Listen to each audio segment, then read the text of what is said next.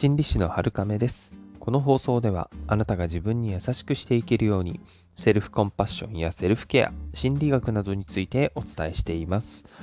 今日のお話はですね能力あるいは成果そういったものが最終的にはあるべき場所に戻っていくんだよっていう、えー、お話なんですけれども、えー、何のことやらっていう感じですよね。あの平均への回帰っていう言葉はご存知でしょうか？これはですね、数学とか統計の世界の話になるんですけれども、物事の頻度とか程度っていうのは、たまに極端な値が出ることはあっても、大体平均を取ったレベルに戻っていっちゃうんだよっていう話なんですね。これでもちょっと何言ってるのかっていう感じですよね。あのよくね、分かりやすく挙げられる例をあのお話ししたいと思います。野球とかスポーツの世界で2年目のジンクスっていうのがありますよね。えー、大体華々しく活躍した、えー、年の次の年にあのその選手が、えー、ダメになってしまうんじゃないかっていうね心配とか予測がねよくされるんですけれども例えばそうですね MVP を取った次の年はこう成績いまいちだよねみたいな、えー、感じになったりとかねあるんですけどもまあ逆にね、この2年目も大丈夫なら本物じゃないかみたいなね、意見もあったりします。これは何を基準に意見を言っているんでしょうかね。まあ、あの言ってる人たちも何らかの経験則なんでしょうけれども、おそらく基準がその MVP 取ったりとか華々しく活躍した年になっていますよね。うん。そもそもこの1回きりの活躍を過大評価するっていうのが間違いなんですね。何回か続けてデータを取っていくと、あの野球で言えば何年かだと思いますけれども、そうすると平均的にこの選手はこれくらい活躍するよなっていうのが見えてきますね。時々こうポンと活躍したりとかガクンって落ちる時があっても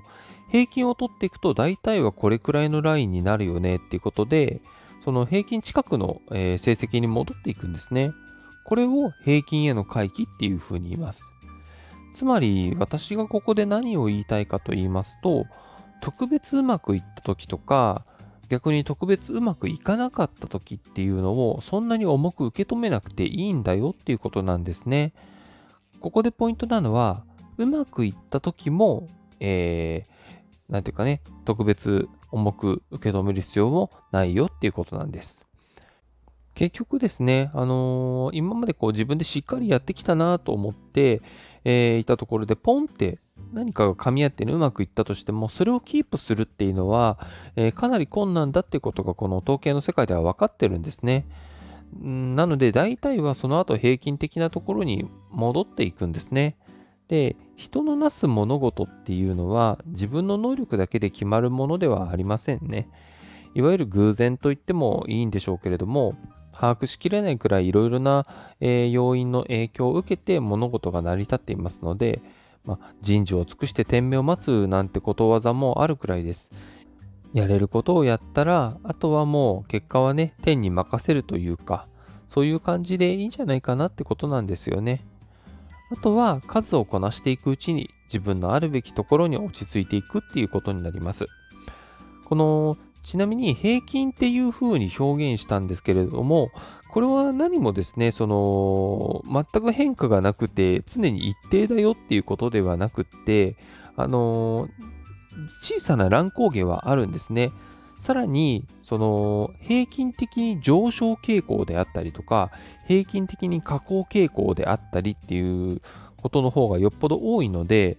えー、人間はね、あの、年を重ねるごとに成長して老いてもいきますから、あの、人生全体を通してみると、どうしてもね、山なりになるんじゃないかなと思うんですね。こう、子供の時から、えー、前世紀に向けて、ゆるく上昇傾向にあって、やっぱり年を取ってくると、ゆるく下降傾向になっていくとかね。まあ、あと内容にもよってくるとは思うんですけども、うん。なので、平均への回帰イコール、えー、変化がないことっていうわけではないんですよね。なんとなくこう、昔やりましたよね。多分、あの、数学の二次関数とかの世界ね。えー、そういうふうに変化が起きていくかなと思います。なので、えー、一回一回の結果にね、一喜一憂するっていうのはもったいないんですね。それよりも長期的に安定させるためには平均をどうしたら上げていけるかっていう方につまり自分の基本とかねベースになる根っこになるところの力をどう上げていくかって方に意識を向けた方がいいんですよね。そうすると結局は今ここに集中するっていう結論にたどり着くと思います。よければご参考までに、えー、この考え方頭に置いておいていただけるといいかなと思います。それでは今日もあなたが自分に優しくあれますように心理師の春亀でした。